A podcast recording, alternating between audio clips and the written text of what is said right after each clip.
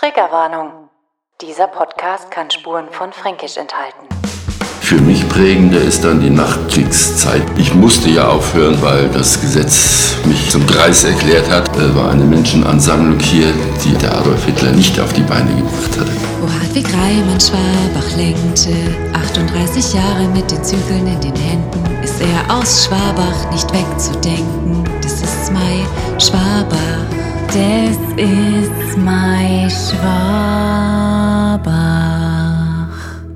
Ich wünsche euch ein frohes neues Jahr. Schön, dass du einschaltest bei Gold im Ohr, mein Schwabach Podcast. Schön, dass du gerade wahrscheinlich zu deiner Silvesterfeier um 12 Uhr und eine Minute diesen Podcast eingeschalten hast, wenn du der treueste aller Hörer bist.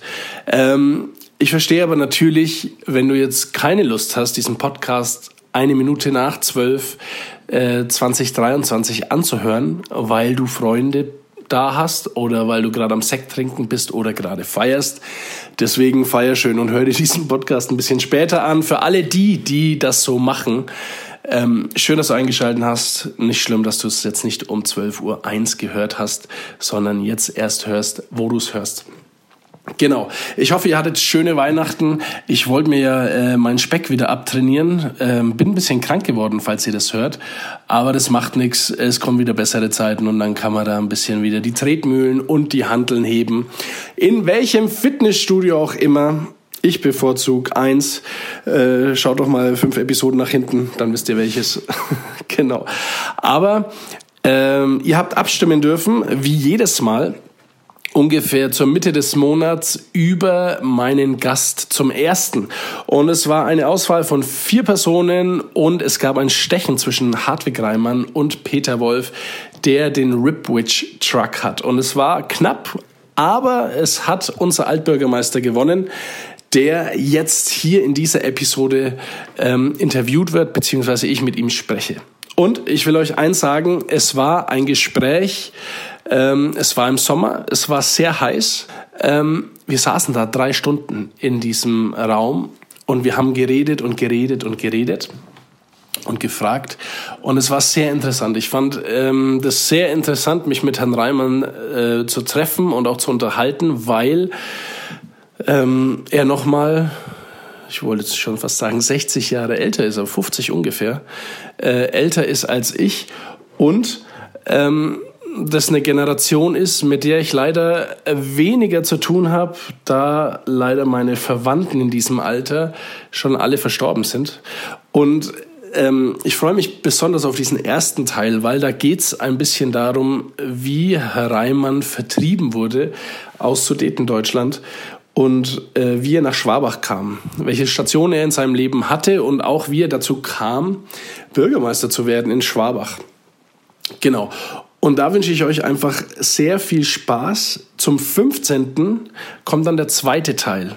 Und ihr habt ja schon ein bisschen was mitbekommen von der Tiefgarage. Da war auch Rudi Nobis noch mit dabei im Gespräch, ähm, wo ich ein bisschen ein paar Sachen zusammengeschnitten habe. Und ähm, das wird sich wiederholen, ist aber nicht so der Fokus. Also insgesamt habe ich zweieinhalb Stunden Aufnahme äh, mit Herrn Reimann gehabt. Und da geht einiges zusammen. Und genau, dass ihr keine drei Stunden oder zweieinhalb Stunden am Stück hören müsst, habe ich mir gedacht, ich splitz, spare mir Arbeit zum 15. und gebe euch dann den zweiten Teil am 15. nochmal raus. Gut, soweit, so gut. Ich würde mich freuen, wenn ihr diesen Podcast abonniert, auch wenn ihr ihn teilt. Wenn ihr sagt, ihr findet den sehr gut oder eins der Interviews, die ja jetzt schon raus sind letztes Jahr, ähm, teilt es einfach. Man kann das ganz einfach mit dem Teil-Button, sage ich jetzt mal, auf Spotify oder wo auch immer. Ähm, macht diesen Podcast, und das schaffe ich wirklich nur mit eurer Hilfe, ein bisschen bekannter, indem ihr ihn mitteilt und äh, darüber vielleicht auch redet und sagt, hey, ähm, das Interview fand ich sehr interessant oder diese Person ähm, fand ich gut, hörst dir mal an. Ich würde mich sehr freuen. Was mich auch freuen würde, wäre, äh, falls du es noch nicht getan hast, dass du diesen Podcast abonnierst und bewertest. Das kann man bei Spotify und bei Apple. Und was mich noch, noch mal äh, freuen würde, ist, wenn du über Instagram uns folgst weil ich versuche, ich bin nicht immer so akkurat, aber ich versuche, äh, up-to-date zu bleiben mit unseren Gästen. Und das ist natürlich nochmal für mich auch eine Werbung, äh, beziehungsweise für den Podcast eine Werbung, äh, der verdient. Ich verdiene nichts dran an dem Podcast. Ich mache es einfach, weil ich Schwabach lieb und weil es mich so interessiert, was Leute zu sagen haben. Genau. Das soweit. Vielen Dank, dass du zuhörst. Ich wünsche dir ein super 2023 und jetzt viel Spaß bei Hartwig Reimann, den ersten Teil davon, die, ich wollte jetzt schon Flucht sagen, aber vielleicht war es eine, die Vertreibung und sein Amt als Bürgermeister. Viel Spaß. Das ist mein Schwaber.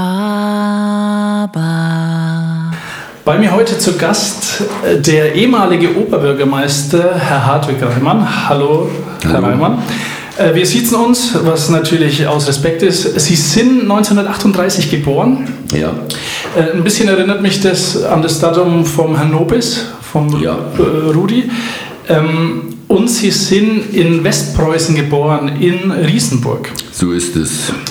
Jetzt ähm, sind Sie, bevor wir anfangen mit unserer Geschichte oder Ihrer Geschichte besser gesagt, äh, sind Sie erst der zweite Bürgermeister Schwabachs gewesen, was mich sehr erstaunt hat, weil, oder auch nicht, Nach dem Zweiten Weltkrieg. ja, nach dem Zweiten Weltkrieg, richtig. Ja, Ähm, aber äh, mit einer Rekord-Amtszeit, äh, Amtszeit, 38 Ja. Jahre, das ist, äh, da wird es einem da manchmal langweilig. Nach 38 Jahren Bürgermeister. Äh, nein, also wenn das so gewesen wäre, dann äh, hätte ich ja früher aufhören können. Ich musste ja aufhören, Mhm. Ja. Äh, weil das Gesetz mich äh, zum Greis erklärt hat. Mhm. Und deswegen ging das nicht, durfte das nicht mehr gehen. Ja, Andere politische Ämter wie Bundeskanzler und Abgeordnete und Minister kann man werden in, un- mit unbegrenztem Alter, aber Bürger, das Amt des Bürgermeisters ist so, dass der bayerische Gesetzgeber meint, der Beruf ist so anstrengend, Ja. dass man die dann schützen muss, um ihn sie gesund in den Ruhestand gleiten zu lassen. Okay, ob der so anstrengend war, das erfahren wir jetzt äh, in der nächsten, in dieser Episode. Jetzt äh, wollte ich Sie mal so ein bisschen kennenlernen von klein auf. 1938, das war ja so in, in der Weltkriegsgeschichte, Ein Jahr vor Ausbruch. richtig. Ähm, wie war denn das? Wie sind Sie denn aufgewachsen in, in Westpreußen? Also zunächst einmal ist der Zweite Weltkrieg ja in unserer sehr in unserer Nähe ausgebrochen, eben in Westpreußen, in Danzig. Und äh, das begleitet einen irgendwo das ganze Leben lang. Aber zunächst mal, also die ersten Jahre, mein Vater war, war äh, Dorfschullehrer, ich habe ihn aber eigentlich hab keine Erinnerung an ihn, weil er halt im Krieg war und dann auch gefallen ist. Aber wir haben auf dem Dorf gelebt und haben also bis, äh, bis es dann plötzlich daran ging, äh, zu fliehen, äh, nichts vom Krieg mitbekommen. Also es war natürlich dauernd, dauernd Gespräch und, und man kriegte mit, was in den Familien äh, geschehen war, aber äh, es ist keine Bombe gefallen, nichts. Der Krieg war uns nur dadurch bekannt geworden, dass viele aus deutschen Großstädten dorthin, auch Kinder, evakuiert worden sind, um sie auf dem Land vor den Großstadtgefahren im Krieg äh, zu schützen. Kriegt man jetzt in unserer heutigen Zeit mit der Ukraine auch ein bisschen wieder so ein Gefühl? Also Sie sind ja, Ja, ja. Zeitzeuge. Also erstmal ist äh, das Gebiet, äh, und ist die Ukraine an dem Gebiet, wo ich geboren bin, wesentlich näher dran. Das ist schon mal eine ganze Menge. Also und, und das, das Problem Deutschland, Polen und die baltischen Staaten, was ja jetzt alles eine Rolle spielt, äh, das, das äh, gehört zu unserer Geschichte. Ne? Ja, Äh, ja. ähm, Mehr als Oberbayern. Ja. Ähm, äh, wie war das dann? Äh, ein, ein Jahr sind Sie geboren vor Kriegsausbruch. Äh, wann mussten Sie dann fliehen oder wann haben Ihre Eltern gesagt, also jetzt. Naja, meine Eltern haben nichts gesagt und meine Mutter hat sicher auch nichts äh, zu sagen gehabt, sondern das ist, äh, man, ja, man kann jetzt sagen Flüchtlinge, wir waren wirklich Flüchtlinge und nicht Vertriebene. Da mache ich immer einen Unterschied äh, und frage, wer hat den Befehl gegeben. Ne? Ja. Äh, und äh, den Befehl, der Befehl kam von deutschen Behörden, äh, Landratsamt, Bürgermeister. Da kann ich mich noch daran erinnern, dass der Bürgermeister gekommen ist. Das also ich war ja dann sechs Jahre alt, also ich habe ja nicht alles mitgekriegt. Ja. Aber ich habe schon mitgekriegt, dass da was im Gange ist, weil wir da gepackt haben und weil wir Sachen vergraben haben. Okay. Wobei ich sagen muss, meine Mutter hat im Ersten Weltkrieg, sie ist 1907 geboren, der Erste Weltkrieg hat 1914 ja angefangen und da sind die, die russische Armee ist da relativ nach Ostpreußen eingerückt, mhm. ist dann in der berühmten Schlacht von Tannenberg geschlagen worden. Aber schon da war der Druck da und äh, meine Mutter und viele andere ihrerseits als Kinder in der Zeit mhm. sind geflohen mussten fliehen, sind aber nach einer Woche wieder zu Hause gewesen. Okay. Und diese Mentalität, dass wir da in diesen Grenzbereichen mal fliehen müssen, aber dann auch wieder nach Hause kommen, die hatte sich irgendwie eingenistet in, in den Seelen der Menschen mit der teilweise verhängnisvollen Folge, dass man eben daran orientiert hat, was nehme ich mit auf die, Klammer auf, kurze Flucht und was lasse ich hier, kommen wir sowieso wieder. Ne?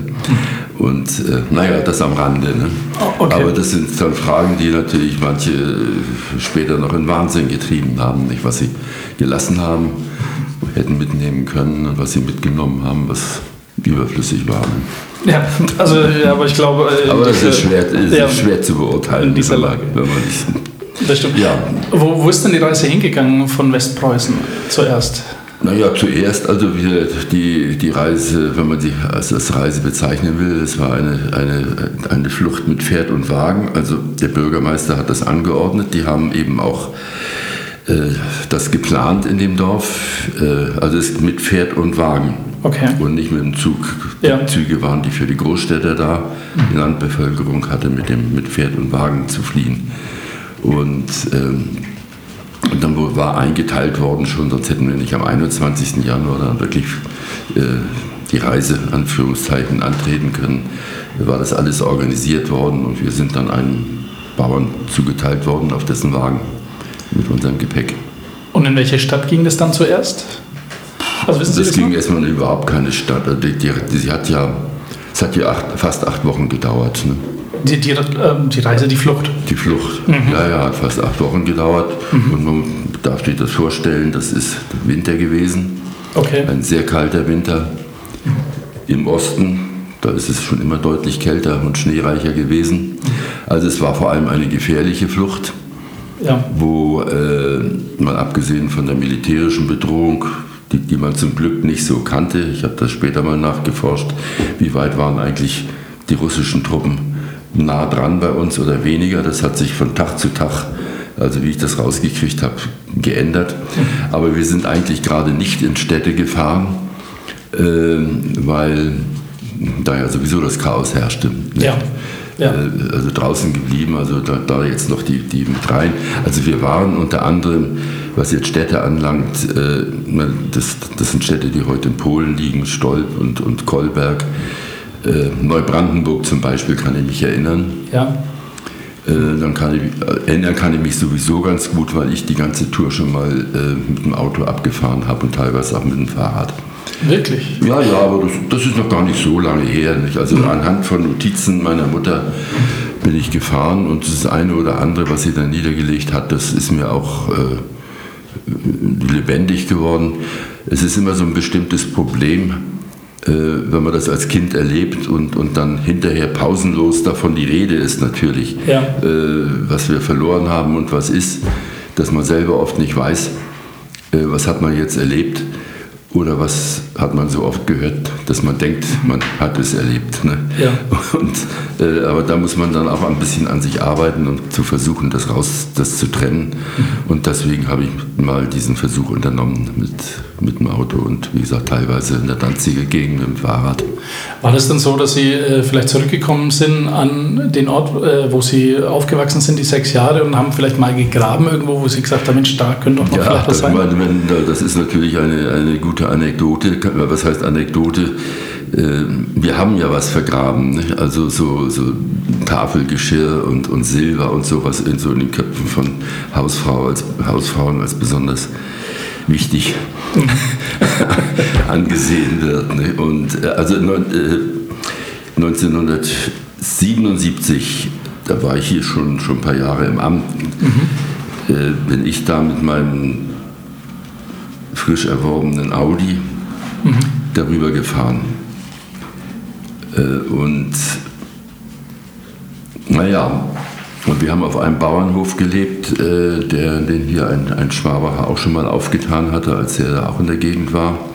Und haben von da aus so unsere Fahrten unternommen. Und natürlich in das Dorf, äh, wo ich aufgewachsen bin und in, die, in, das Haus. Wir haben im Schulhaus gewohnt. Und ähm, das habe ich natürlich wiedererkannt äh, und, und wir hatten ja auch Fotos, also das, das war nicht das Problem. Ja. Aber jedenfalls kamen wir dann dahin und haben erfahren, dass äh, das keine Schule mehr ist. Mhm. Die Schule war aufgelöst worden, das ist in das benachbarte äh, Riesenburg inzwischen auch eingemeindet worden, also das ist keine selbstständige Gemeinde mehr, dieses Laskowitz, wie das geheißen hatte. Und ähm, ein polnischer Lehrer sei also so quasi mein Nachfolger. Geworden, äh, nicht mein Nachfolger, Nachfolger meines Vaters geworden, der aber auch schon in Pension ist, der aber am Rande des Dorfes in einem, einem Gebäude lebt, das eine so Art Luftwaffenerholungsheim gewesen ist für Angehörige der Luftwaffe.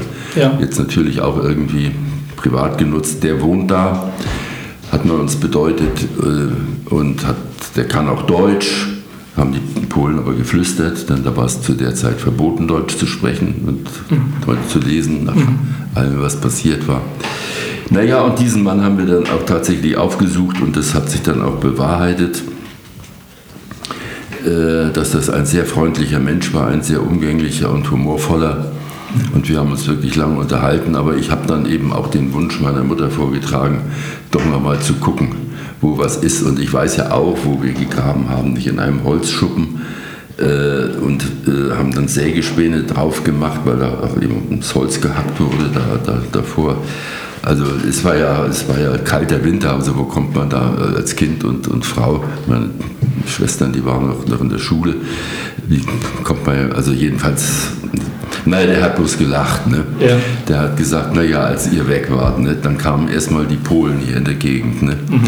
Dann kamen die Russen. Wenn die noch was gefunden haben, was die Polen nicht gefunden haben, haben es die Russen mitgenommen. Okay. Wenn die Russen noch was, was liegen gelassen haben, was höchst unwahrscheinlich ist, dann kamen die Polen, die ja, die, es ist ja so gewesen, dass äh, die Sowjetunion hat ja sehr viel von Ostpolen annektiert mhm. und dafür die Gebiete äh, westlich der, also was heute eben Polen ist. Ne? Ja. Denn ich komme ja aus Deutschland, ich bin ja nicht aus Polen gekommen. Ja. Äh, und äh, ausgeglichen, also Polen wurden damit, also ist also ist völlig sinnlos. Ne? Okay. Aber er hat gesagt, wir fahren dahin und dass der Schuppen da stand, das hatte ich ja vorher schon gesehen, mhm. als ich da die Leute gefragt habe. Was macht denn das mit einem, wenn das noch, also es stand noch so da, wie es vorher stand? Dieser Schuppen, ja. ja. ja. Also was ist, äh, ich kann mir das nicht vorstellen und wahrscheinlich viele junge Zuhörer auch nicht, dass wenn man vertrieben wird aus der Heimat, ähm, dass man irgendwann nach Jahren zurückkommt und dann irgendwie alles noch so ist, denkt man sich dann nicht manchmal, warum sind wir nicht einfach da geblieben? Also jetzt rein? Naja, sagen wir mal, es gab drei, drei Methoden weiterzuleben in der Situation. Man konnte fliehen, äh, man konnte auf, bei der Flucht konnte es einem passieren, dass ein Pferd sich das Bein bricht. Mhm. Äh, und das ist auch passiert, mehr als genug. Okay. Und wenn ich denke, also äh, die Hälfte unseres Dorfes ist dort angekommen, wo man, was man heute dann zur westlichen Bundesrepublik gezählt hat. Und die andere Hälfte ist, einige haben es wohl, sind hängen geblieben und haben es überlebt mhm. und andere sind eingeholt worden. Okay. Und keiner weiß, was geworden ist. Ne? Mhm. Also diese, okay. diese Wege hat es äh, gegeben. Also wenn man da hinkommt, äh, ist ganz klar, dass man da so ein bisschen, bisschen wehmütig ist, weil man ja immer diese Verlorenheit da sieht und das ist ja auch in Ordnung und das darf man ja auch, wenn man jetzt alt geworden ist. Ne? Mhm. Und das sagen natürlich äh, manchmal auch junge Leute zu einem, manchmal auch so ein bisschen die eigenen Kinder, wenn ich mich sehe, sie beschäftige, mich, beschäftige ich mal wieder damit der Frage. Ne? Die sagen, na was ist das dann heute? Ne? Du, du hast in, bist, in Ham, bist in Hamburg zur Schule gegangen, mhm. bist jetzt in Schwabach hier, mhm. ja, gefährst du auch jeden Tag nach Hamburg guckst danach, wo du gewohnt hast. Die Gesellschaft ist da so mobil geworden. Ne? Ja. Ein Kind von mir wohnt, wohnt, in, den, in, wohnt in Wien. Ein Enkelkind ist jetzt äh, gerade aus, aus äh, USA und, und, äh, und und äh, England vom Studium äh, zurückgekommen, geht aber jetzt nach Afrika. Mhm. Äh, anderes Enkelkind geht, ist in diesen Tagen zum Masterstudium nach Schweden aufgebrochen und, und, und, und, und. Mhm. Also was sind da diese 650 Kilometer oder 700 zwischen Hamburg und, und Danzig? Ne? Ja. Das ist doch überhaupt nicht der Rede wert. Ne? Ja. also ja, was will man da entgegnen? Ne? Mhm. Dann sagt er, versteht ihr nicht? Und dann sagen die, nee, das versteht versteht man nicht. Ne? Ja. gut, die Wege werden halt kürzer. Ne? Also, ähm, ja, ja. Ich kann mir das gut äh, vorstellen. Also von Westpreußen, dann haben Sie ja gesagt, über Neubrandenburg. Da, das ist in Erinnerung, weil wir dort einen Bomben, Bombenangriff miterlebt haben in der Stadt. Okay. Einen nicht sehr schweren, mhm. weil wenn man ins Lexikon guckt, dann steht drin, Neubrandenburg ist fast zerstört worden. Das stimmt auch. Das war kurz darauf. Okay. Das war sehr kurz darauf.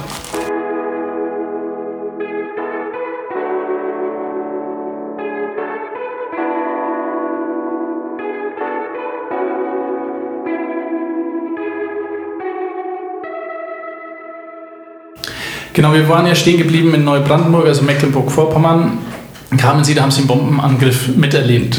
Ja, also wie gesagt, ich will das nicht über, über, übertreiben, weil das verglichen mit den anderen Bombenangriffen, etwa in Nürnberg hier oder so, äh, da kein, das kam dann noch auf die zu, also in Neubrandenburg, okay. das kam noch drauf zu. Ja. Aber für mich war das das einzige Mal, dass ich also bei anderen Kindern oder Menschen, die den Krieg erlebt haben, spielen die, die Bombardierungen, das stehen da im Zentrum mhm. dessen, woran sie auch langfristig sagen wir mal, denken und leiden. Mhm. Und das habe ich eben nur einmal kurz erlebt. Ne? Das, ja. Und sonst nicht. Was steht denn bei Ihnen im Zentrum, wenn Sie an diese Zeit zurückdenken, wenn es nicht die Bomben sind? Äh, eigentlich weniger jetzt die Flucht als solche. Ne? Mhm. Die, ich habe das ja, wie gesagt, nachverfolgt und auch gesehen, dass wir abgesehen von einzelnen Gelegenheiten, wo wir einfach nicht untergekommen sind, und dann die Nacht im, im, im, Pferdewagen da bei der Kälte. Wichtig war sowieso immer, erst werden die Pferde versorgt und dann kommt lange nichts. Okay. Das heißt, äh, die Männer des Dorfes, soweit sie da waren, und das waren ja meist Kriegsversehrte oder Alte, die nicht mehr Soldaten waren, mhm. die schwärmten aus, um, um äh, Pferdefutter zu besorgen. Das war jeden Abend dasselbe. Und Frauen und Kinder gingen rum und suchten, ob irgendwo was organisiert ist für Flüchtlinge. Das war mal der Fall und mal nicht. Und wenn das nicht der Fall war, haben wir schlicht gebettelt von okay. Haus zu Haus. Mhm.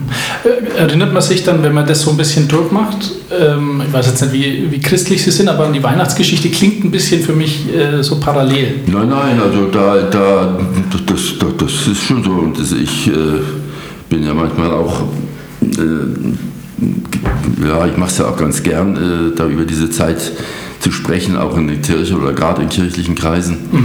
Und äh, das kommt, die Frage kommt, ist schon mehrfach gekommen. Ja. Ob ich da jetzt an die Weihnachtsgeschichte gedacht habe, ja. das weiß ich nicht, später schon. Mhm. ja, klingt ein bisschen zu Also ich kann mich noch an, an die Mecklenburgische Seenplatte, an Waren als, als Ort erinnern. Mhm. Und dass wir dann bei Dannenberg über die Elbe sind. Also wir hatten einen bin ich aber nie, nie, nie richtig schlau daraus geworden, einen polnischen Arzt wohl an Bord des Wagens des Bürgermeisters. Und der hat den Bürgermeister immer gescheucht, fahrt weiter, fahrt weiter, mhm. fahrt über die Elbe. Okay. Äh, es ist mir fast unbegreiflich, wie, wie ein polnischer Arzt, also auf dem Deutschen, ich weiß es nicht, aber das ist, so, das ist das, was ich weiß. Aber wissen Sie den Grund, warum er unbedingt noch über nee, was weiß ich, ne? aber hinterher, als es plötzlich äh, Bundesrepublik West und DDR gegeben hat, hat jedenfalls diese, dieses, diese, vor, dieser, dieser Befehl da fast, ne, zieht weiter, dazu geführt, dass wir Wessis wurden und nicht Ossis ja. zum Beispiel. Und wir somit einen Bürgermeister hatten. Äh, also sonst wären Sie irgendwo anders ja, vielleicht Bürgermeister geworden. Wären wir, wären wir vielleicht irgendwo bei Neubrandenburg hängen geblieben. Ne? Ja. Also die müde waren alle. Mhm. Das entnehme ich dem, dem, dem, Tagebuch meiner Mutter. Müde waren, waren. Meine Mutter hat dabei Waren in der Gegend aufgehört, Notizen zu machen, mhm. weil sie nicht mehr konnte. Okay. Mhm. Man muss ja auch wissen, dass wir natürlich äh, von dieser Strecke auch für Kinder ziemlich viel gelaufen sind. Warum? Schlicht und einfach, um Gewicht zu sparen für die Pferde. Mhm. Mhm. Kann das kann man sich heute irgendwie nicht mehr vorstellen. Ja, aber also wenn Sie Bilder sehen an der Ukraine, dann, dann, dann, mhm. dann wissen Sie, dass, dass da sofort äh, alles lebendig wird. Nicht? Also mhm. ich war ja dann sechs, meine beiden Schwestern sind eine fünf, andere sieben Jahre älter, leben beide übrigens noch und sind gesund geistig vor allem. Mhm. Nur an einem Punkt ist, ist, kommen wir immer nicht ganz zusammen. Sie weigern sich uns seit Kindheit an, mhm. äh, irgendetwas sich im Fernsehen anzuschauen, seien es Dokumentation, Dokumentationen oder Spielfilme oder sonst was, die also mit dieser Flucht in Deutschland von, von Ost nach West zu tun haben. Mhm. Äh, ich habe mal eine Zeit gehabt, auch das war hier, da war ich schon lange hier. Nur lange nicht, aber, aber sieben, acht Jahre. Das, das war so relativ, war das jetzt da kurz oder danach, weiß ich nicht, danach, äh, als ich das erste Mal eben drüben war, dass ich wie verrückt angefangen habe zu, zu träumen. Also alle möglichen Sachen von Toten, die da dauernd am, am Wegesrand lagen. Also wir waren schon mit, mit Pferd und Wagen unterwegs ne? ja. und, und Verwundeten und so. Und ich habe dann irgendwann mal also meine Mutter gefragt, also kann ich das gesehen haben? Ja. Ich dachte, natürlich hast du das gesehen. Ne?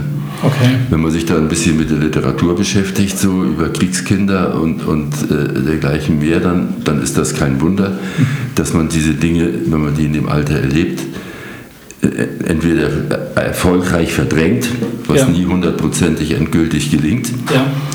aber immerhin so, dass man ein normales Leben führen kann oder dass man da so äh, davon äh, ja, ergriffen wird, äh, dass man sein Leben dauernd damit zu tun hat.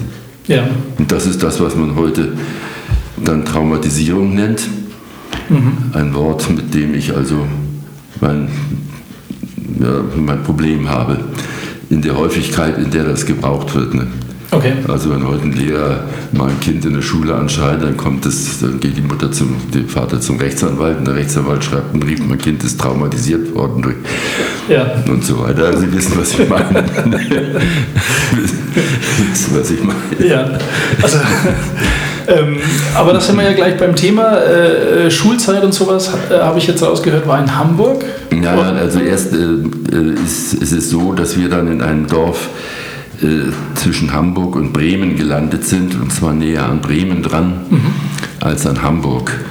Und meine beiden Schwestern, die waren schon in Marienwerder in Westpreußen auf dem Gymnasium. Ja. Da lagen wir aber auch von einem Gymnasium relativ weit weg. Also die waren dort in einem Internat schon. Okay. Also so weit weg war es nicht, aber es gab ja keine Verkehrswege und ÖPNV und, ja. und hat man sich dann alles nicht gedacht. Also und mhm. äh, dann ist sozusagen die Familie weitestgehend geteilt worden. Mhm. Meine Mutter und äh, ich sind dann in diesem Dorf Vorwerk hat das geheißen. Äh, da in der Gegend von Bremen am Rande des Teufelsmoors geblieben und ich bin dort zur Grundschule gegangen. Okay. Die ganze Grundschulzeit da gemacht. Ich war vorher ja noch nicht in der Schule. Ne? Ich mhm. wäre in dem Jahr 45 in die Schule gekommen, sicher. Mhm. Ich konnte auch schon viel, weil ich in der Schule gewohnt habe ja. und da hinten mit drin gesessen habe. Also meine Mutter hat Unterricht erteilt, weil mein Vater ja weg war. Ne? Mhm. Also ja, und dann habe ich da diese Grundschulzeit, während meine, meine Großeltern mütterlicherseits, die sind auch mit Pferd und die sind aus einem völlig anderen Dorf gewesen. Die haben es auch geschafft, bis kurz vor Hamburg-Harburg. Mhm. Die letzte, die, die, das Dorf Leversen heißt das, dessen Gemeindegrenze war gleichzeitig Grenze zwischen Niedersachsen und Hamburg. Mhm. Und in Harburg waren da die nächsten Gymnasien.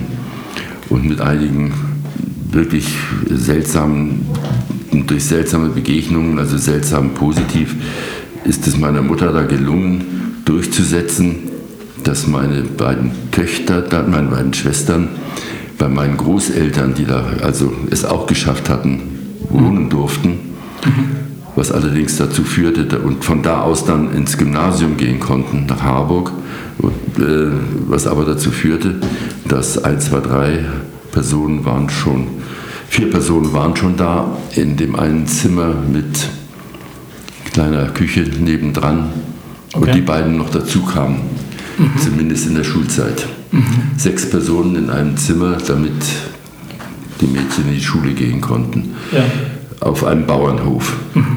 Wie, Wenn Sie gesagt haben vorhin, ich sag, damit ich es nicht vergesse, wenn Sie, äh, ich habe ja gesagt, wir haben den Krieg eigentlich als solchen nicht so erlebt, die Ja. Flucht. Für mich prägender ist dann die Nachkriegszeit gewesen äh, und die, das Erleben oder auch das Beobachten der Willkommenskultur der Berühmten in Deutschland. okay.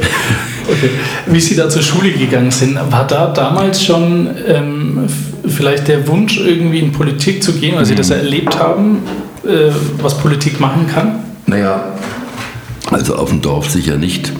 Da war ich in einer einklassigen Dorfschule, Klasse 1 bis 4. Das hat immerhin den Nutzen gehabt, dass ich dann, also äh, 49 war es dann ja soweit, was ist jetzt mit mir? Nicht soll ich in der einklassigen Dorfschule bleiben? Ja.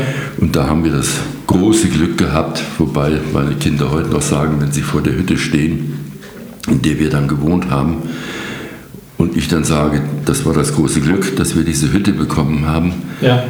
Das noch weniger begreifen, was wir vorher schon nicht begriffen haben ne, in der Frage. Und, aber es führte jedenfalls dazu, dass auf diesem Bauernhof, wo meine Schwestern schon waren, während der Schulzeit immer, wir da in so eine Knechtswohnung einziehen konnten.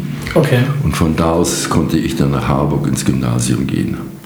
Wenn Sie jetzt da sagen, dass Ihre Kinder und vielleicht auch Enkelkinder äh, vielleicht manchmal vor dieser Hütte stehen, äh, Ja. die man sich jetzt nicht denken kann, äh, denken Sie da manchmal so, unsere Gesellschaft ist schon sehr verwöhnt und sehr äh, auf Luxus getrimmt?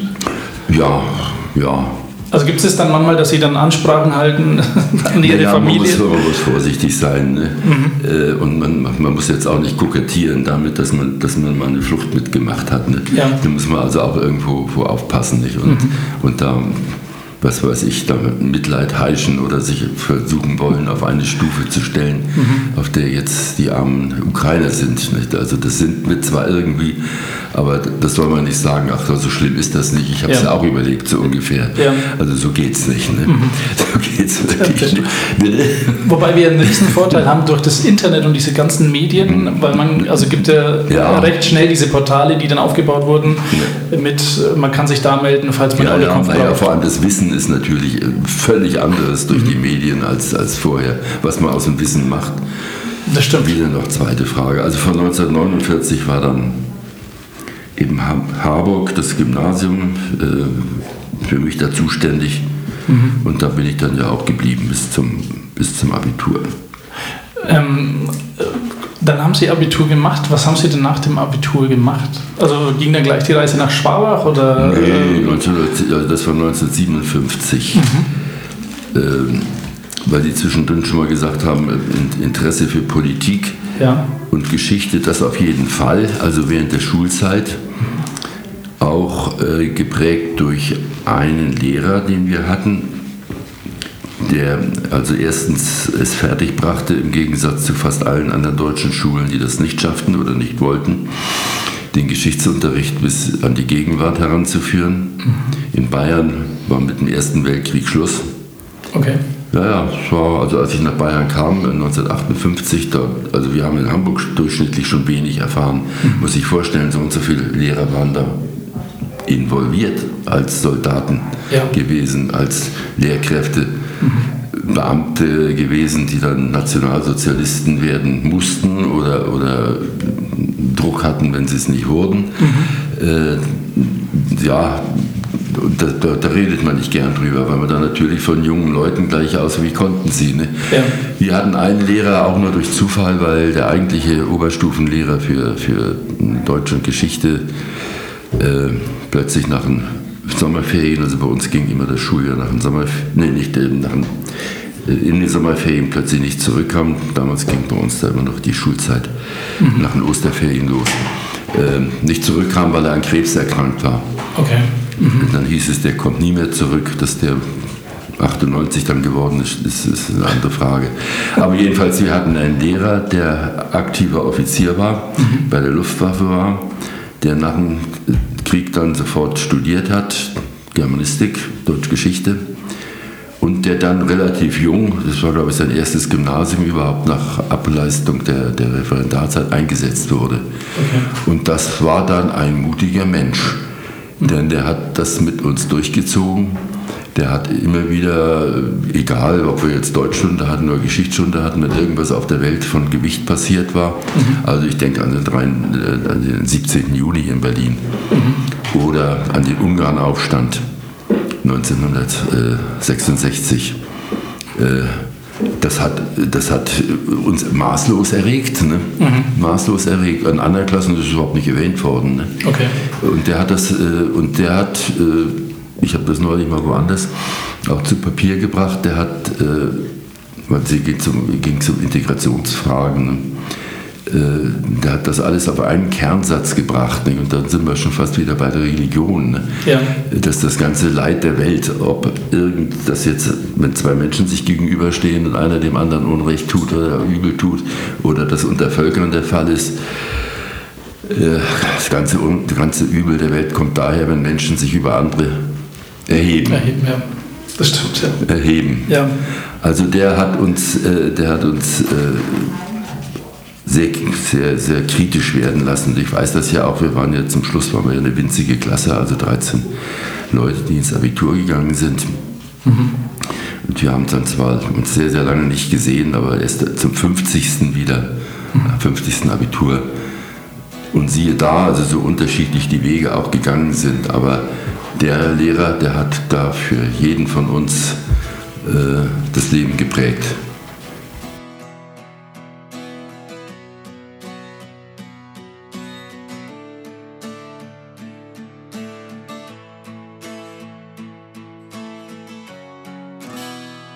Genau, Sie sind jetzt äh, Vertriebener gewesen ähm, von Westpreußen über Neubrandenburg, dann Hamburg oder Harburg. Ähm, genau, was kam denn nach dem Abitur dann bei Ihnen dran? Also Sie haben gesagt, Sie hatten einen Lehrer, der Sie sehr geprägt hat, aber äh, was haben Sie dann studiert? Ich habe Jura studiert. Jura, okay. Das ist, ich habe das gemerkt, äh, der Herr Türauf hat Jura studiert, der Herr Reis hat Jura studiert, jetzt beim allerersten weiß ich das nicht. Äh, braucht Nein, man das als Oberbürgermeister? Es ist hilfreich. Weil, also. Äh, naja, man braucht es natürlich nicht. Also vom Gesetz her ist das schon mal klar. Mhm. Also, wie soll ich sagen, jeder nicht jeder Mensch kann Metzger werden, mhm. weil man dafür eine Prüfung braucht. Ne? Ja. Aber jeder Mensch, wenn er nicht gerade was in Polizeiakten zu stehen hat, kann Oberbürgermeister werden mhm. und braucht keine Prüfung. Um den Unterschied deutlich zu machen. Ja, okay. Also haben Sie Jura studiert und dann ähm, kürzen wir das mal ein bisschen ab. Ähm, ich kann ja trotzdem Stichworte sagen. Gerne. Äh, also ich habe, weil das dann vielleicht ein bisschen mit, mit, mit Schwabach dann auch kommt, ich habe zwei Semester in Hamburg studiert. Mhm. Da ich, und dann wollte ich auch mal weg. Ich habe mein Studium äh, im, im, im, Hafen in, in Harburg nicht in finanziert. Mhm. Und bin, wollte dann, habe dann ein paar Leute kennengelernt in Hamburg, die aus Erlangen kamen vom, von der Uni und das studiert hatten. Und die ihrerseits mal weg wollten nach, und sind eben nach Hamburg gegangen. Ich wollte auch mal weg. Okay und bin dann nach Erlangen gegangen und aus einem Semester sind dann zwei geworden. Mhm. Aber dann war ich da eigentlich auch wieder fertig und in Erlangen habe ich dann wieder einen kennengelernt, der bei der Bundeswehr schon war und der nach, äh, nach Berlin gegangen ist zum Studieren. Mhm. Ich habe mich da auch beworben und bin und das ist äh, sehr begehrt gewesen damals, weil das eine Ausflucht für viele werden sollte der gerade eingeführten Wehrpflicht. Okay. Zu entrinnen. Westberlin war eigene politische Einheit mhm. und unterlag nicht der Wehrpflicht. Mhm. Ich hatte nicht, äh, aber ich hätte auch nie äh, das machen brauchen, weil einzige Söhne von äh, Kriegerwitwen mhm. waren von der Wehrpflicht befreit. Ah, okay. Ja, ja. Okay. Also jedenfalls, ich bin abgelehnt worden ähm, und bin dann nach Hamburg zurück. Mhm habe mich schon wieder immatrikuliert und kriege dann plötzlich drei Tage vor Semesterbeginn die Mitteilung, ich kann doch nach Berlin kommen. Muss aber anfangen, wahrscheinlich gab es so eine Liste und, und mhm. ja. Naja, dann war ich ein Semester in, in West-Berlin 1959. Das war zwei äh, Jahre vor dem Mauerbau. Ne? Mhm. Und da war damals natürlich absolute politische Hochspannung auf dem Gebiet. Also wer da, wer da unpolitisch geblieben ist in der Zeit, der hat die Zeit überhaupt äh, verschlafen, würde ich mal sagen. Ja. Die Mauer war noch nicht da, es war noch der absolute Austausch Ost und West, kulturell auch. Ne? Also ich war das eine Semester da und ich hatte inzwischen gemerkt, dass so an einer kleinen Universität, und die war damals wirklich noch klein, Erlangen, deshalb wesentlich angenehmer ist als, als in Hamburg dann. Ja. Und habe gedacht, zum Examen gehe ich hier zurück. Okay. Mhm. Und äh, habe dann das Examen hier gemacht, habe das auch recht ordentlich gemacht. War dann von 1961 bis 1967 an der Universität in Erlangen, an der Uni Assistent. Mhm äh, öffentliches Recht und Kirchenrecht. Ich habe 1967 mein zweites Staatsexamen gemacht und war dann von September, von September 1967 bis April 1970 im Finanzministerium in München. Mhm. Okay. Ähm, haben Sie vorher schon mal Berührungspunkte dann gehabt mit Schwabach? Also waren Sie hier mal irgendwie wie Bürgerfest, hätte ich jetzt schon fast gesagt, aber Sie waren nicht mit dabei. Einmal, einmal von Erlangen aus in Schwabach. Ich habe da in Erlangen im Vorstadtverein beim alten Herrn ein bisschen mitgespielt, mhm. wie auch später hier. Und ähm, wir haben ja furchtbar verloren. Also ich habe dann gesagt, ich setze, diese Stadt setze ich meinen Fuß nicht mehr. War das unter Reichenbach, gegen, Sie da, äh, gegen die Sie da verloren haben? 04. 04, okay. okay. Ähm, und dann äh, ja, haben Sie da Ihr Examen gemacht in Erlangen? Ähm, äh, Staatsexamen äh, Staats ist das. Ne? Ja, richtig, Staats Staatsexamen. Ähm, wann hat Sie das denn dann nach Schwabach gezogen? Sind Sie dann in Erlangen geblieben und haben dann gesagt... Nein, nein, ich habe in München gewohnt mhm. mit der Familie. Das war ja im Finanzministerium in München. Ja. Nee, ich hatte an Schwabach kein Interesse. Ich hatte überhaupt, naja, ich hatte überhaupt an der, dieser Art von Politik kein Interesse. Also Kommunalpolitik mhm. hatte ich keine, keine Erfahrung und nichts. Ne? Mhm. Also gut, ich war in Erlangen, war ich Assistent vom Oberbürgermeister, da habe ich mir ein bisschen nebenbei verdient. Äh, der hat, der hat eine Stiftung geleitet. Okay. Und da habe ich so, so ein bisschen den Verwaltungskram erledigt. Das habe ich so über Bekannte kennengelernt gehabt. Mhm. Aber das, das hat mich jetzt mit der Kommunalpolitik nicht enger in Verbindung gebracht, außer dass ich als aufmerksamer Leser und wenn man dann in Erlangen wohnt, mhm. ein paar Jahre dann natürlich auch automatisch sich interessiert, ne? ja. was läuft da. Wie, wie kam denn dann der Weg von Erlangen nach Schwabach? Der kam dadurch zustande, dass ich äh, einen gewissen Ruf hatte, sagen wir mal so, in, in, in wissenschaftlichen Kreisen, mhm. der, der, die juristischen Kreisen und das sind ja zwei, zwei wirklich komische, Be also damit man nochmal sieht, wie es auch mal werden kann. Also ich habe keine Ellbogen benutzt und nichts. Mhm. Ich habe, äh, ein, ein, mein Chef, früherer Chef in Erlangen, der hat eine, da war eine Vortragsverpflichtung eingegangen, äh, bei dieser juristischen Gesellschaft äh, Vortrag zu halten über gegenwärtige Probleme im Verhältnis von Staat und Kirche. Und der hat dann plötzlich ein Angebot gekriegt aus den USA zu einem Forschungsaufenthalt. Und dann hat er dem natürlich den Vorzug gegeben. Ja. Und, und hat äh, mich dann gebeten, ob ich das nicht übernehmen soll. Und die anderen da in Nürnberg bei der Gesellschaft, die waren damit auch einverstanden. War ich also da. Und dann hat hinten irgendwo ein Jurist gesessen, also der in Nürnberg, der, also der Leiter des Rechtsreferenten, also wichtiger Mann, ja. der hat mich da gesehen wieder, weil bei dem war ich am Amtsgericht zur Ausbildung als Referendar gewesen. Ne? Mhm. Okay. Aber das war ja erstmal nur, dass er mich gesehen hat. Ne? Ja. Ein Jahr später bin ich wieder von dieser juristischen Gesellschaft eingeladen worden, jetzt aber ich selber und nicht nur als äh, Aushilfskraft dafür meinen Chef weil das das Jahr 68 war und das Jahr 68 hat ja alle Leute irgendwie ein bisschen in Erregung versetzt äh, deswegen bin ich da zu einer Podiumsdiskussion eingeladen worden. Okay, für die jungen Hörer, was hat denn 68 die Leute in Erinnerung? Also was, was war denn das, wenn, wir, wenn jetzt Leute zuhören, die 20 sind, die wissen 68? Na, naja, dass sie von den 68er schon mal was gehört haben sollten. Ne? Meinen Sie? Also von der ganzen Generation. Ja. Ich hoffe es. Ich hoffe es, dass sie mal was gelernt haben. Ja. Also jedenfalls war das aktuell. Und ich bin da eingeladen worden zu einer Podiumsdiskussion, die veranstaltet wurde vom Bayerischen Rundfunk und von der Evangelischen Kirche.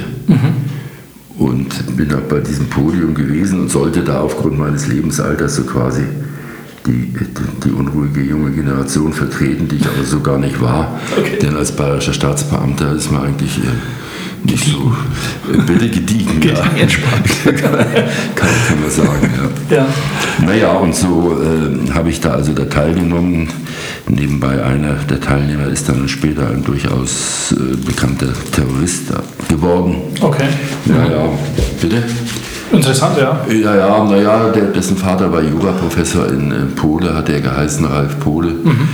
Äh, Der, der wurde damals natürlich als außer, aus, außer Art geschlagen bezeichnet, aber als er so in München da in der Studentenschaft so die ersten Sachen gemacht hatte, die, die dem Freistaat Bayern nicht gefallen haben, Ja.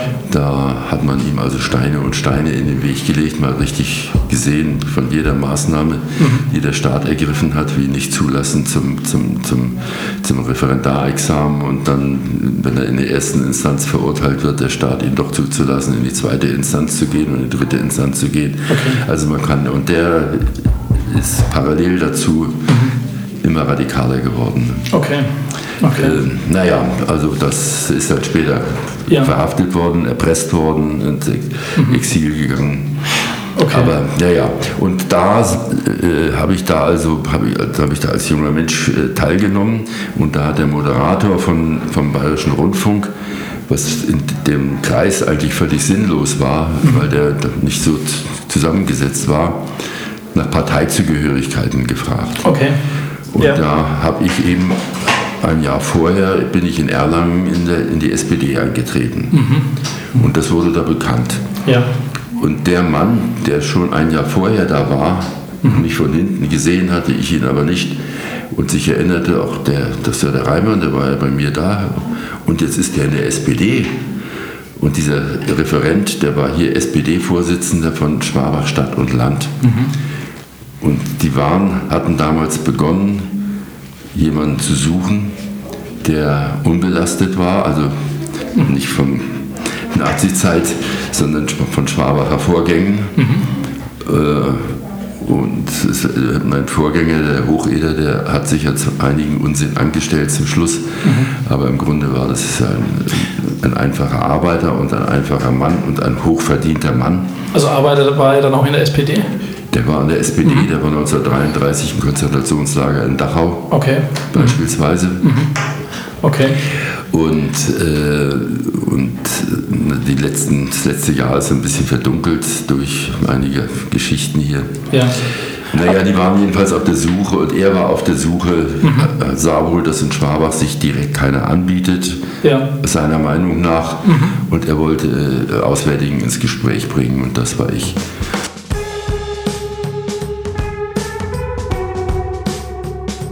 So, Sie haben gesagt, äh, Sie waren der Auswärtige, den äh, die Schwabacher SPD gesucht hat, als auch Oberbürgermeisterkandidat. Ähm, sagen wir mal, der, der, der Vorsitzende hier, der, Ja. der SPD von Kreisverband Schwabach, Ja. nicht, nicht Stadt. Und wie war das dann? Kam der dann äh, zu Ihnen her und hat gesagt, Mensch, äh, Herr Reimann, Sie, Sie schauen so super aus, Sie können super reden, wir bräuchten so einen wie, wie Sie in Schwabach. Ähm, ja, er hat mich dann mal eingeladen äh, nach Wendelstein, wo er gewohnt hat. Mhm.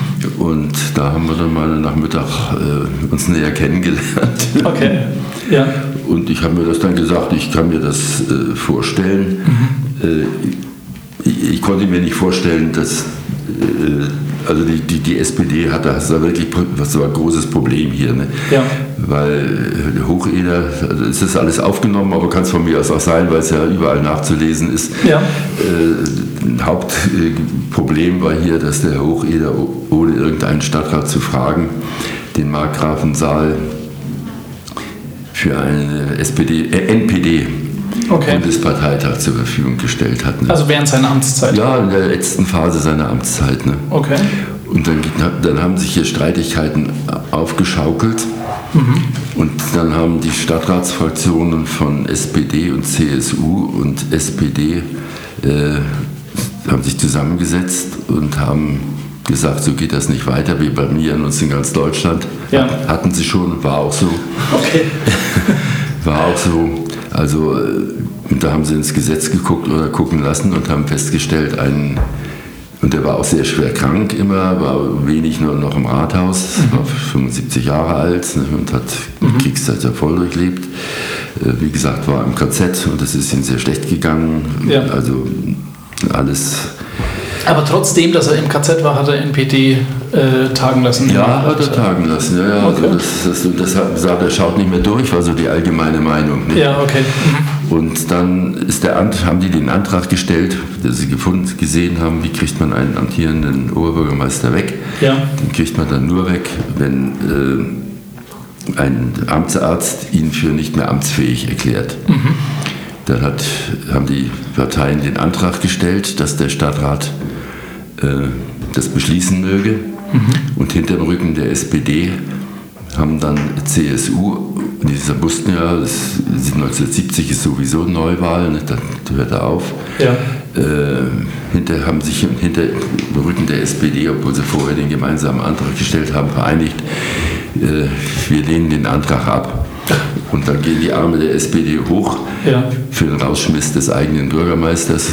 Okay. Und die anderen fangen an, ihn zu loben, ne, was er da für große Taten also es war okay. okay.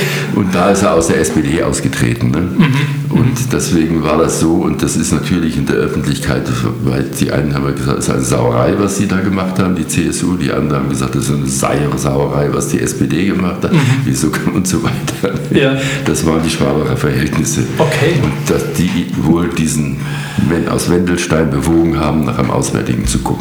Mhm. Und dann war es so, dass dann äh, das Wahljahr wieder war, das war 1970, wenn ich mich nicht täusche. Ähm, und da standen Sie dann zur Wahl. Sie haben sich aufstellen lassen. In einem Artikel der Welt, der über Sie geschrieben wurde, steht drinnen, äh, dass Sie ein Verlegenheitskandidat waren. Das kann schon sein, ne? weil es ist ja an sich naheliegend, also in einer Stadt, die ja immerhin eine gewisse Tradition und Größe hat, mhm. äh, ist es, äh, es ist halt naheliegend oder eben nicht naheliegend, nach, nach jemandem zu suchen, der von auswärts kommt. Da müsste eigentlich jemand auch da sein, nicht der Tür mhm. auf, ist hier geboren, der Preis weiß ich nicht, ist er jetzt, also auf jeden glaub, Fall wohnt er, wohnt er in, Wol in Wolgersdorf, mhm. ist, ist, hat seine Eltern auch und, und, und mhm. ist, ist glaube ich, in Nürnberg geboren, was auch, auch wieder naheliegend ist. Richtig, ja. Also das aus der Sicht der übergeordneten Betrachter der Verhältnisse in Schmabach mhm. war das sicher vielleicht ein Verlegenheitskandidat oder auch der einzige Kandidat, mhm. der, der die Sache retten konnte. Ne? Ja, wie, wie, wie, ging denn die Wahl? Also die Wahl, wie sie ausging, wissen wir ja, aber war das ein knappes Ergebnis, weil Sie waren ja eigentlich in Schwabach überhaupt nicht bekannt. Naja, also es ist so gewesen, dass es war auch eine unglaublich kurze äh, Wahlzeit. Ich bin mhm. an einem 8. November 69 aufgestellt worden mhm. und die Wahl war am 8. März. Okay. Ich denke, heute dauern Wahlkämpfe ein Jahr und, und mhm. länger. Es war, und dazwischen lag noch Weihnachten mhm. und ich wohnte in München ja. und arbeitete im Finanzministerium. Mhm. Äh, also das war ja alles, alles, nicht, alles nicht so einfach. Mhm.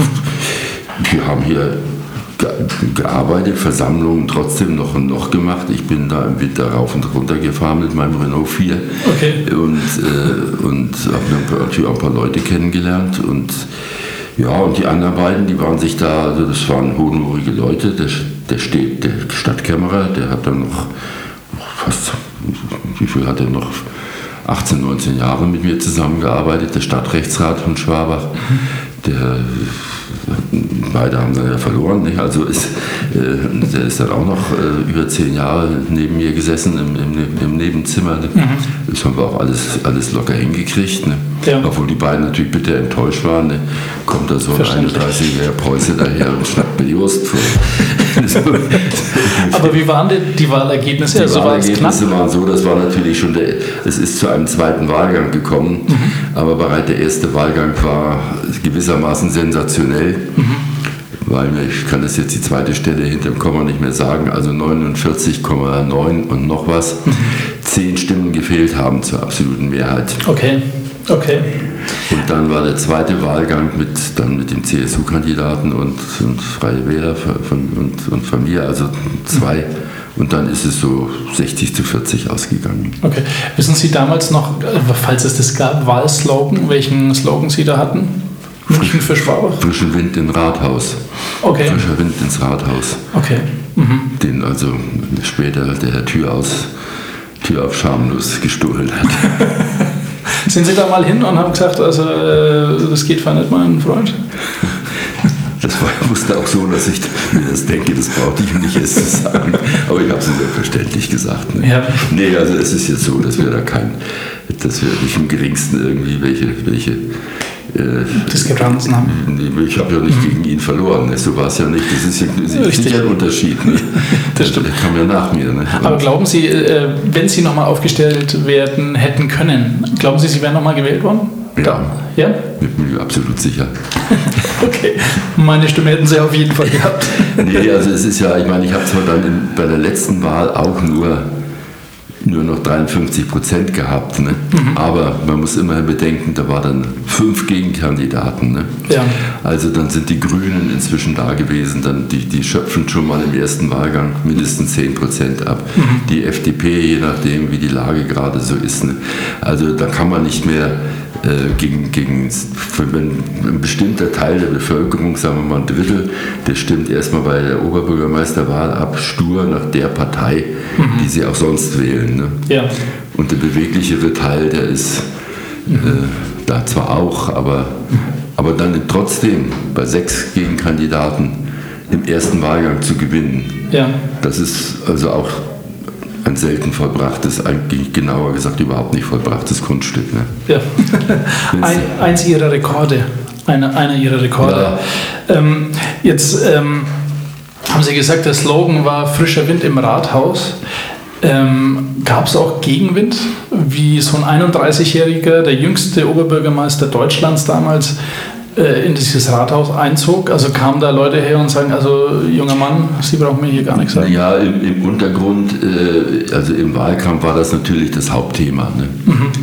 Zumal ich kam aus München und die Münchner SPD war also damals extrem links. Okay. Die hat ja sogar den Hans-Jochen Vogel dann am Ende aus der Stadt vertrieben, der übrigens hier war natürlich äh, zum Wahlkampf, Markgrafensaal völlig überfüllt.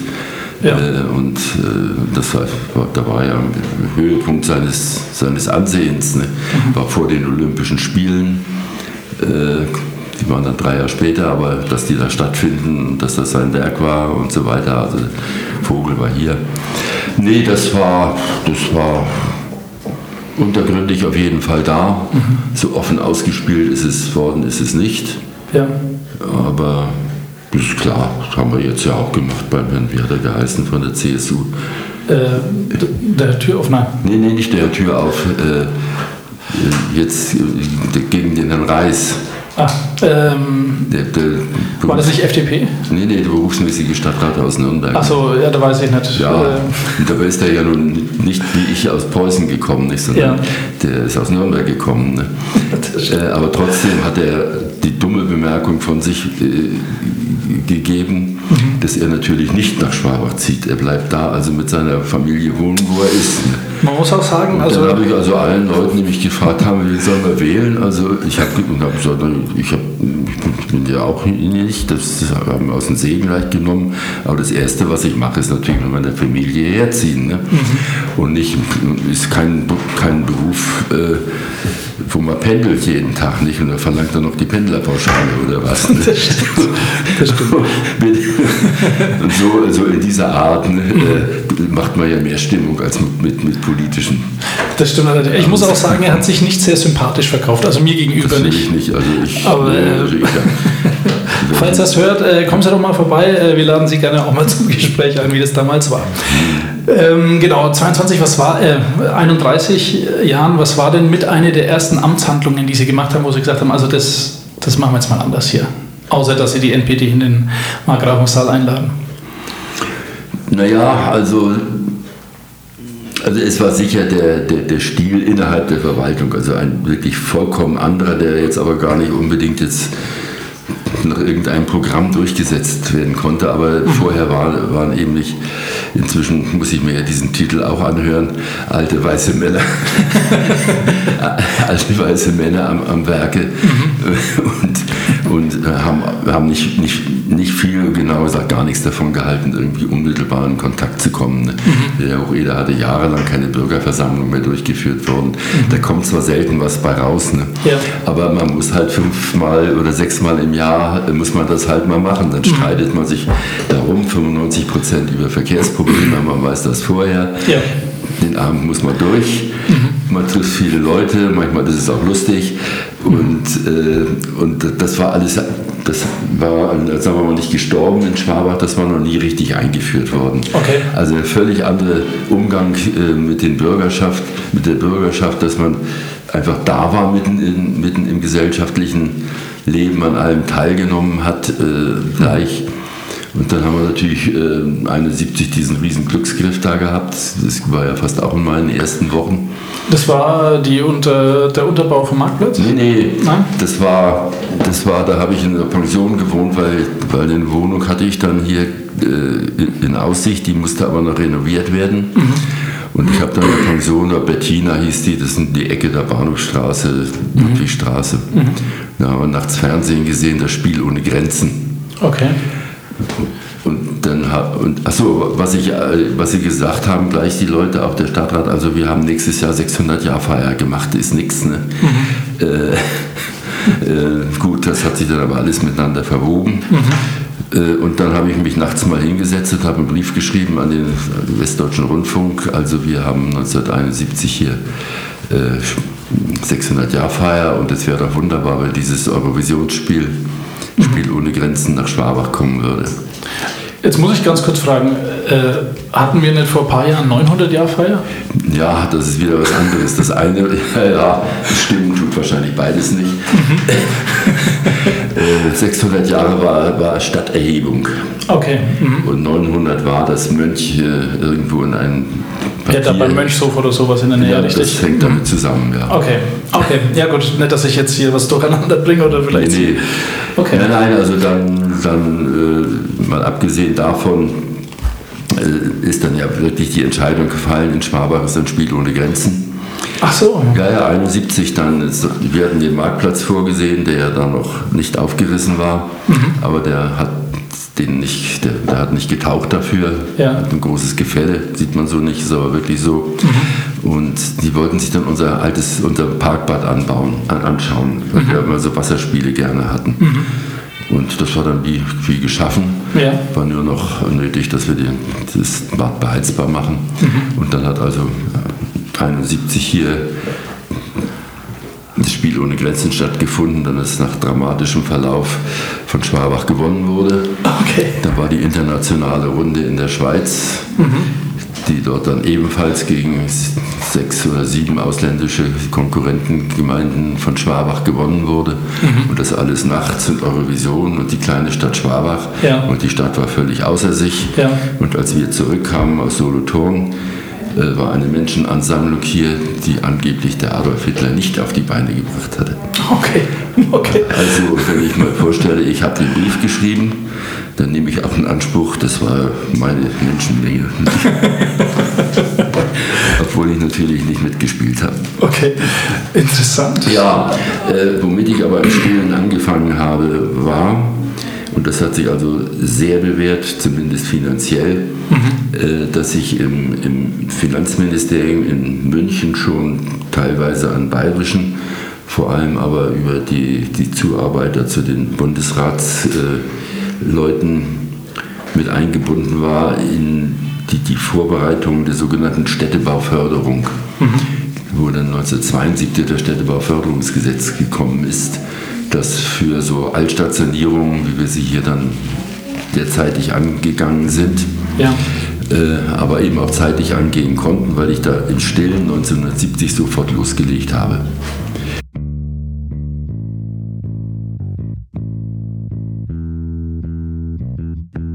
Wir hatten es gerade vom Städtebau. Ähm, da haben Sie gesagt, Sie haben das so still und heimlich äh, ein bisschen, was soll man sagen, vorbereitet Ja. für diese Förderung. Äh, wie ging denn das zustande? Also was hat man da gebraucht für diesen Städtebau, dass man da überhaupt gefördert wurde? Äh, naja, es war also, ich, ich sagte ja, es ist, äh, es ist notwendig, konnten wir ja erst anfangen, weil die, diese Untersuchungen, die wir machen mussten, äh, ja auch äh, gefördert wurden. Das Gesetz musste erst kommen, dann konnte man die machen. Ja. Aber wenn man weiß, dass man die machen muss, dann kann man die vorbereiten zwei Jahre vorher. Das stimmt. Das haben wir gemacht. Wir haben uns erkundigt, wenn es soweit ist, und, und, und äh, renommierte Institute gesucht, die das machen, auch noch zu einem ordentlichen Preis. Denn damals waren die froh, wenn sie einen Auftrag kriegten, als plötzlich das Gesetz da war und alle, alle wollten zu den, zu, zur Torte rennen und ein Stück haben. Ja. Dann stiegen natürlich die Preise ins Unermessliche. Und bei uns, wir hatten die Aufträge da liegen, die waren, die waren äh, mit Inkrafttreten des, des der Zeitraum zwischen, zwischen Veröffentlichung des Gesetzes und Inkrafttreten war sehr kurz bemessen. Äh, Also man konnte nicht sich da, man konnte sich nicht vorbereiten, wenn man es nicht vorher gewusst hat. Okay. Das haben wir vorher gewusst. Wie haben Sie das erfahren? Oder haben Durch meine Arbeit im Ministerium. Ah, okay. Und ich habe gehört, äh, dass auch äh, der Rudi Nobis mit ein bisschen da Teil dran hatte, stimmt das? Also an, an dem Äh, Da an, den Nutz, an den Nutznießen dann, ja. Ja, genau.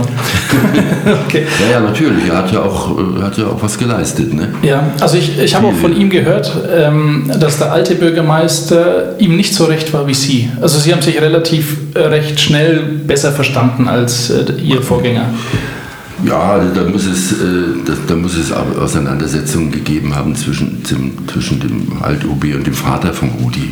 Ja. Also das muss doch schon fast familiär irgendwie, also im negativen Sinne gewesen sein. Ja, nee, da leidet er auch heute irgendwie noch drunter. Er kommt immer wieder mal so drauf zu sprechen. ja, konnte ich ihm entlocken im Interview auf jeden Fall. Also da Ja, war, haben sie auch so empfunden. ja, war, war nicht so begeistert Ja, ja. davon. Nee, nee, Halt. das war, da, da hat er, der hat auch recht, ne? Ja. Da ging es ja um diesen, diesen Meckererbrunnen oder den Platz da, nicht, wo die so eine kleine Hütte hatten. Also es war ja auch äh, auferstanden aus Ruinen, hätte ich beinahe gesagt, aber das ist ein falsches Beispiel.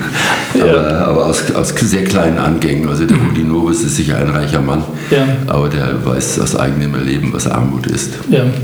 Aber äh, das war dann so, also was ich dann von ihm vernommen habe, waren Sie wesentlich offener als Ihr Vorgänger äh, für neue Ideen, neue Projekte vielleicht auch? Ja, also ich, ja, Ein, ein Projekt, ich weiß jetzt nicht, ob er das mit angestachelt hat, aber war äh, der, die Tiefgarage unterm Marktplatz. Also klar wird es wahrscheinlich von Ihnen äh, hauptsächlich geführt worden sein, aber Naja, die war auch nicht von mir. Also wir haben dann äh, die, die, die praktische Durchführung und das Verhandeln äh, mit den Bürgern aufgrund dieses Städtebauförderungsgesetzes äh, haben wir auch eine Gesellschaft übertragen, einer halbstaatlichen Gesellschaft. Äh, äh, Wohnungs, wie hießen die damals? Also die ist inzwischen in der Bayerischen Landesbank aufgegangen. aber Also jedenfalls die kam eines schönen Tages mit der Idee, ähm, äh, der Tiefgarage, das ist aber, wie, wie, wie es dann zu der Idee kam, das, das ist sicher auch interessant. Das können wir gerne besprechen. Ähm, ich äh, habe nur eine Frage. Also es, der Marktplatz hat vorher so ausgeschaut, wie er jetzt ausschaut. Vor der Garage?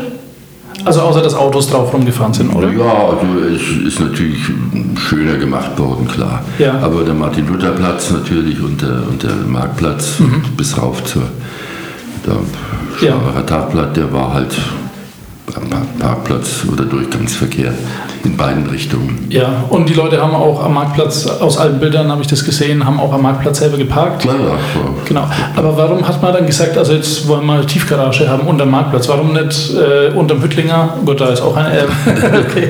unter Müller oder äh, sonst irgendwo anders, wo man sagt, äh, warum muss das unterm Marktplatz sein? Also wie kam die Idee darauf? Also die Idee, die, die, die, die, die kam daraus oder war umgekehrt.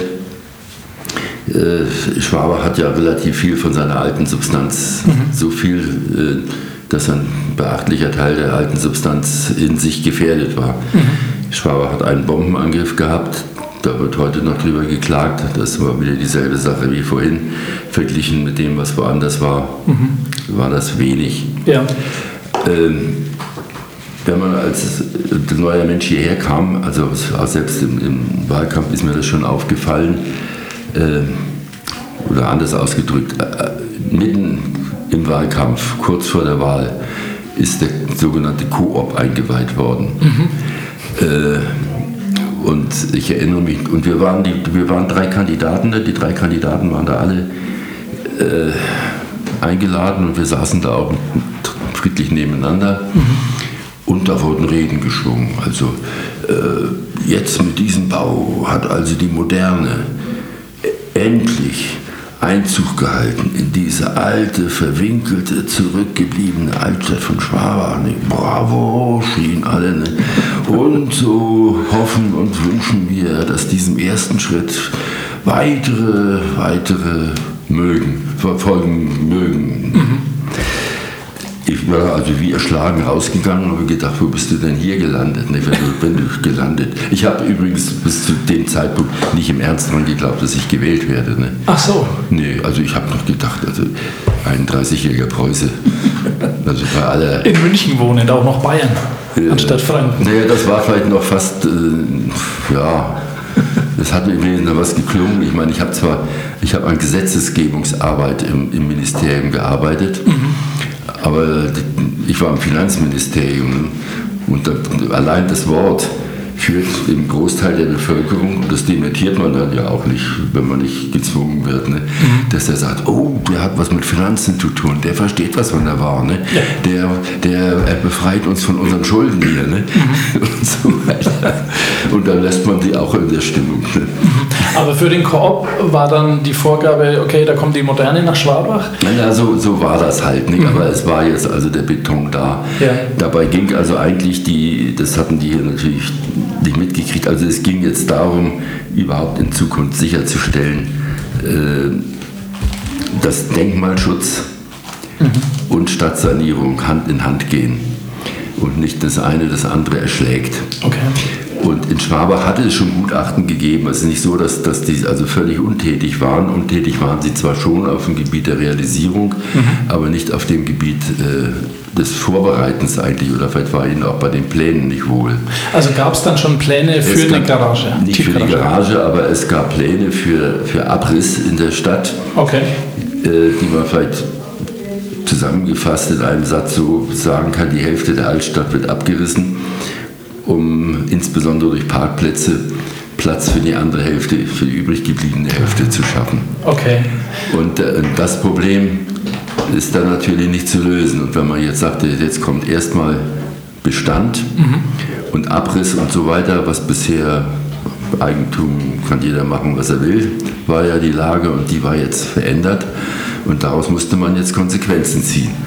Und wenn man jetzt den Denkmalschutz in den Vordergrund gestellt hat und die Gefahr, das habe ich dann also ja gemerkt bei dieser Einweihung in Schwabach, äh, ist der Denkmalschutz, wenn das also hier die Mehrheitsmeinung ist, dann, dann muss ich die entweder ändern oder ich fliege ja bald wieder raus, ne?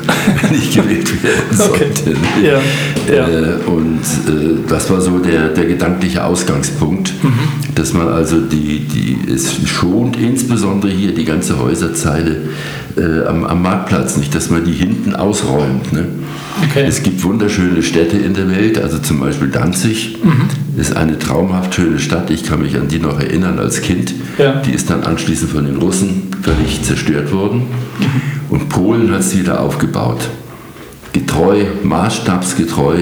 Okay. Und deswegen Breslau auch. Ja. Und die haben da wirklich enormes geleistet, aber äh, es sind teilweise nur die Fassaden.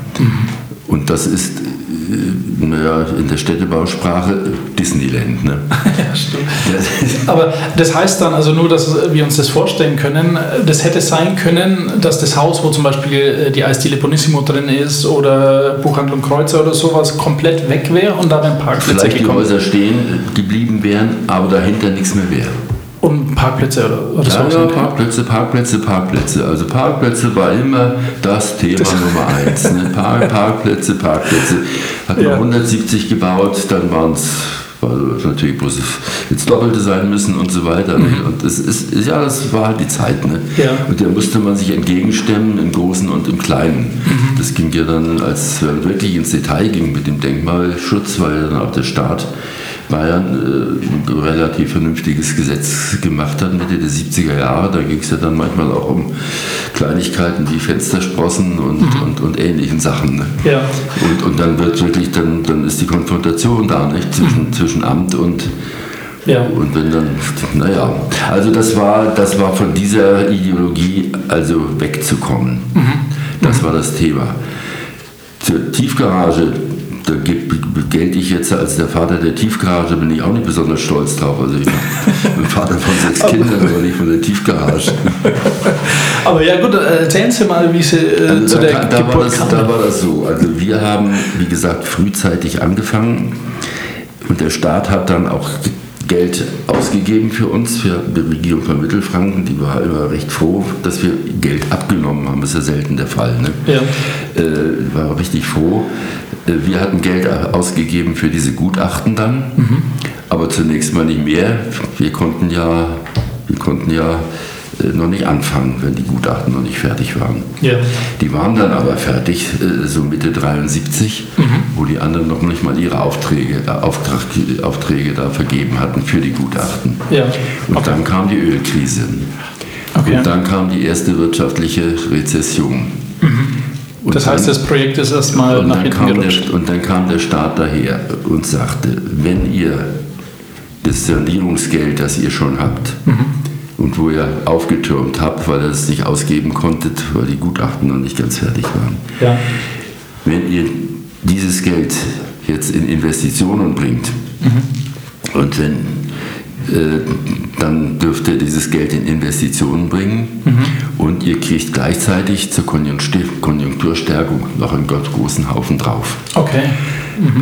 Und ich kann jetzt die Zahlen nicht mehr auswendig sagen. Ich glaube, die Fußgängerzone war, das waren dann 9,6 und das andere waren irgendwie äh, 5,6 oder 6,5, die Tiefgarage. Also die Tiefgarage ist praktisch zu 100 Prozent mit Sanierungsmitteln, wobei bei den ersten Sanierungsmitteln hat immer der Staat heißt Bund ein Drittel, Land ein Drittel, Kommune ein Drittel. Da waren auch kommun kommunale Mittel mit drin. Ja. Aber zwei Drittel Finanzierung durch den Staat war schon an, als solches ein, Praktisch geschenkt. einmalig, Ja. praktisch geschenkt. Und da bei der Fußgängerzone war es noch mehr. Mhm. Und dann haben wir gesagt, das, das Geld, das können wir nicht. An uns vorüberziehen lassen. Aber wie, Und wie dann kam diese, kam diese, diese staatliche Wohnungsbaugesellschaft auf die Idee Mhm. und hat dann äh, gesagt, dann packen wir in der Innenstadt zu, Mhm. auf öffentlichem Gelände. Wir verhakeln uns jetzt nicht mit äh, Sachen auf privaten Grundstücken, Ja. wo wir dann verhandeln müssen und um Preise feilschen müssen und, und, und Nachbarnstreitigkeiten. Nachbarn haben wir hier auf dem Marktplatz auch. Wir, wir nehmen da, wo wir jetzt handeln können, wo, wo uns wenig in die Quere kommen kann, außer die Politik sich selber, da, da legen wir los. Und dann haben wir das mit der Tiefgarage, also weil in angeführt, und das die Fußgängerzone war sowieso klar, dass die kommen musste. Ne? So oder so. Und jetzt war das natürlich eine Sache, die, naja, die, die haben wir dann gemacht. Ne?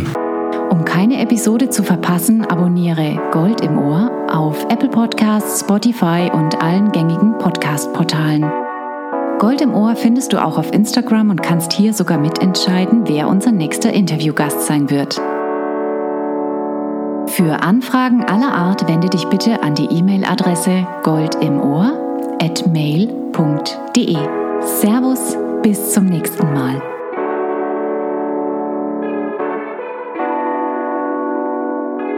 Gold im Ohr, mein Schwabach-Podcast. In Mittelfranken, eine Stadt, die mehr als 40.000 Leid drin hat, die Gold im Ohr und Blattgold hat. Das ist mein Schwabach. Wo Hartwig Reimann Schwabach lenkte, 38 Jahre mit den Zügeln in den Händen, ist er aus Schwabach nicht wegzudenken. Das ist mein Schwabach. Das ist mein Schwabach. Gold im Ohr ist eine Produktion von Die Macht der Worte.